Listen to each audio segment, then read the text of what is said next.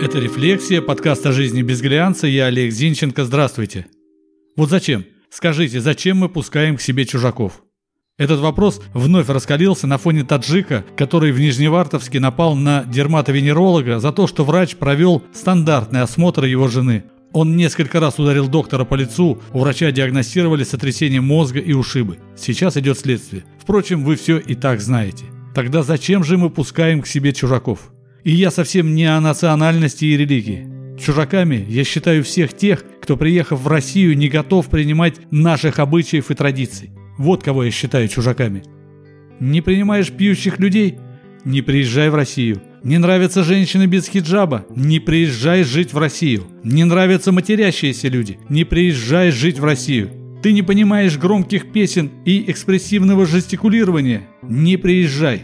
В общем, испытываешь корчи от наших традиций и особенностей, не приезжай жить в Россию. Пора. Пора начать фильтровать иностранцев, которые едут в Россию работать, заведомо испытывая ненависть к нашим людям. Есть экзамен для иностранцев, но это какая-то профанация. Почему, скажите мне, почему они в России живут скучно, какими-то коммунами? Если государство хочет, чтобы человек адаптировался к новой среде, вырви его из прежней жизни, разлучи его с земляками, не позволяй жить скучно. А то получается, что он приезжает в Россию со своими обычаями, со своими представлениями о том, что можно делать, а что нельзя, и приехав, так в этой среде и остается. Мало того, он со временем пытается насадить свои представления о жизни окружающим. Случай в Нижневартовске из этой серии. Итак, нужно жестко фильтровать тех иностранцев, в чьих странах ущемляют права русскоговорящих жителей. Не просто фильтровать, а прессовать. Хватит казаться пушистыми и гостеприимными для выходцев из тех стран, где русским не рады. Что? Исчезнут продавцы, дворники и курьеры? Во-первых, не исчезнут.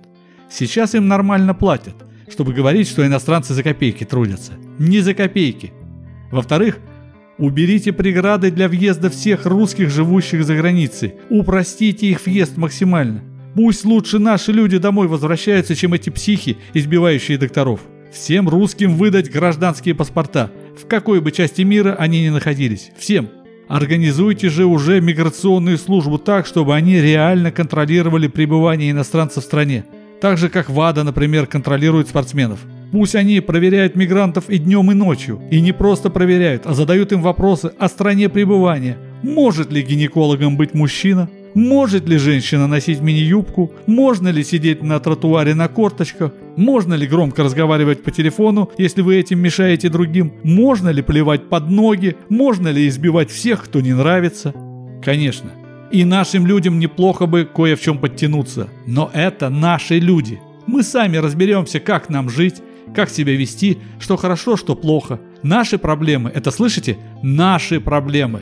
И нечего к ним подкладывать свое дерьмо. Нет уж, уважаемые мигранты-иностранцы, забирайте свои проблемы с собой и в путь, в свой аул, к своему арыку.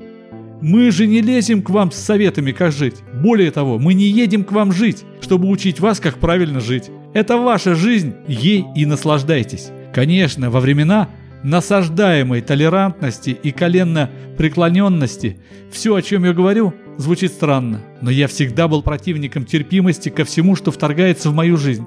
Если то, что вторглось, реально остановить, то с этим надо бороться. Никакой лояльности, никакой терпимости. Мы живем в стране с укладом очень далеким от идеалов.